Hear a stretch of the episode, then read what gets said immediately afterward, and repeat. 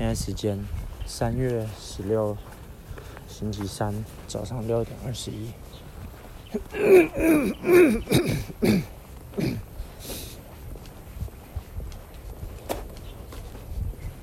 天气早上是有点凉了。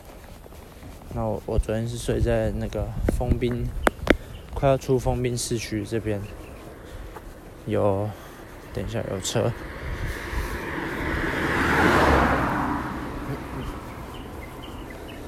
有一间妈祖庙，什么金殿妈祖吧，啊，蛮特别的。它是前殿是一个马赛克拼贴的那种墙壁，整面的，然后有妈祖啊，有佛祖，有一些就是宗教的图示啊，图图案这样子，然后。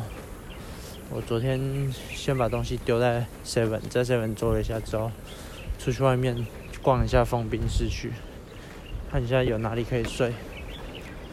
那原是有一个很大的空间，但是那感觉是那种原住民的活动活动场，我不太敢直接擅自过去那边，晚上过去那边睡觉，怕说有。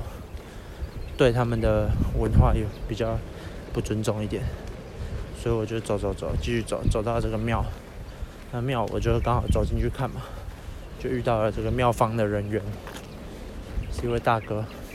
那他就跟我聊天，问我说我是哪里来的？我说我是宜兰来的，然后现在在徒步环岛，这样。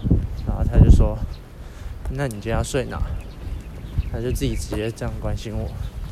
我说我还不知道，我还在找。他说那那个凉亭那边可以睡，就在庙外面有个凉亭，就刚好可以遮风避雨这样。